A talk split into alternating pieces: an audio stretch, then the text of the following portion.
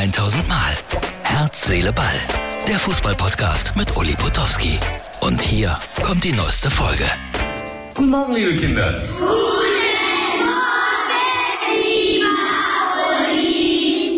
Ja, liebe Herz, Seele, Ball, Zuschauer, das war nicht geübt, das war komplett spontan. So, Herz, Seele, Ball, Freunde. Ihr seht es, es ist äh, kurz vor halb acht. Ich bin in Berlin, Potsdamer Straße. Das ist jetzt nicht unbedingt der allerschönste Teil von Berlin. Ich bin aber auch nicht hier, um Sightseeing zu machen, sondern um äh, morgen hier zu arbeiten. Ich wirke an einer Doku mit über Graziano, Graziano Rocchiciani. Darüber berichte ich morgen.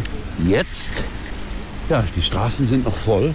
Oh, Leute schleppen Stühle durch die Gegend. Äh, ja, Deutschland spielt gleich. Und ich bin gespannt, wie es ausgehen wird. Ich gehe jetzt noch ganz schnell in eines dieser Spezialitätenlokale da drüben. Einfach, billig, effektiv. Und dann geht es zurück in das Hotel Lindemann, wo ich untergebracht bin. Habe noch eine halbe Stunde Zeit zu essen, zu trinken. Aber in das Veganland gehe ich garantiert nicht. Also mein Tipp, Deutschland kommt weiter, wie auch immer. So, vor dem Deutschlandspiel, Spezialitätenrestaurant. Ich habe mich für einen Hähnchenspieß entschieden und natürlich äh, eine original türkische Limonade. Also das wird die Kost sein, die ich zu mir nehme, bevor ich dann schnell zurück ins Hotel einnehme. So, Herz, Seele, Ball, Freunde. Deutschland, Deutschland, Deutschland ist raus. Was für eine Enttäuschung. Was für eine Blamage. Es gibt kein anderes Wort dafür. Auch wenn Hansi Flick das gerade versucht hat, nochmal irgendwie zu erklären. Oliver Bierhoff hat es versucht zu erklären, beziehungsweise Sie werden es in den nächsten Tagen ausführlich analysieren. Beide haben gesagt, sie würden gerne weiterarbeiten in ihren Funktionen. Ich kann das verstehen. Ich kann aber auch verstehen, dass die Öffentlichkeit jetzt vielleicht doch mal andere Führungspersönlichkeiten haben möchte. Ich meine jetzt in erster Linie nicht Hans-Dieter Flick, sondern tatsächlich Oliver Bierhoff. Es tut mir leid, Olli, wir kennen uns seit vielen, vielen Jahren, aber es ist wirklich an der Zeit, dass man dann nach 18 Jahren auch diese Position einmal verändert, vielleicht andere Ideen, andere Gedanken einfließen lässt. Eins muss ich sagen, Thomas Müller hat sich wunderbar verabschiedet. Es wird sein letztes Länderspiel gewesen sein. Da hat er schöne Worte gefunden, hat sich bedankt bei den Fans. Das hat mir sehr gut gefallen.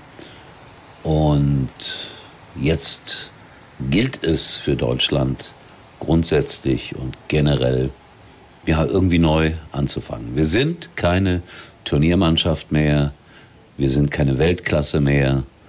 Das müssen wir begreifen. Schwer für deutsche Fußballfans.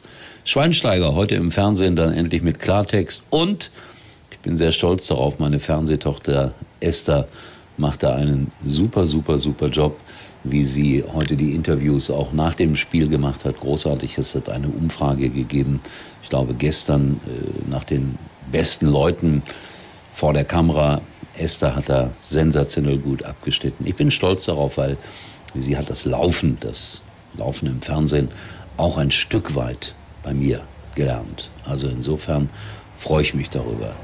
Ja, Spanien hat das nicht mit Absicht gemacht, wer das jetzt unterstellt. Das ist lachhaft. Ob der Ball der Japaner vor dem 2 zu 1 im Aus war oder nicht, da jetzt irgendwelche Verschwörungstheorien an den Tag zu legen, auch Unsinn. So, jetzt lasst sie mal nach Hause kommen und dann werden wir das alles verarbeiten. Ich bin sowieso keiner, der draufhaut. Es war eine große Blamage. Es war eine Enttäuschung. Und mehr möchte ich jetzt auch gar nicht dazu sagen. Wir schauen weiter die Weltmeisterschaft und hoffen auf gute Spiele.